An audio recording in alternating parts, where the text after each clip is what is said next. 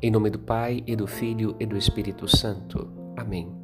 No caminho da palavra, nesta quarta-feira, dentro da oitava do Natal, contemplamos o zelo, isto é, o amor da profetisa Ana no serviço a Deus no templo. Servia a Deus noite e dia, com jejuns e orações. Era uma mulher comum já tinha sido casada, agora em idade avançada encontrava na dedicação a Deus a alegria de sua viuvez. Sabemos que a instituição histórica judaica sediada no templo passará, como passam todas as vaidades deste mundo.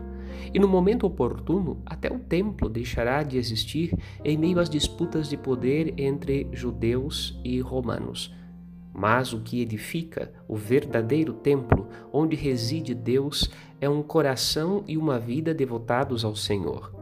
Aqui já se prenuncia aquela palavra dirigida por Jesus à samaritana junto do poço de Jacó. Havereis de adorar de verdade no espírito, isto é, no altar do coração que experimenta o perdão e a paz que vem de Deus.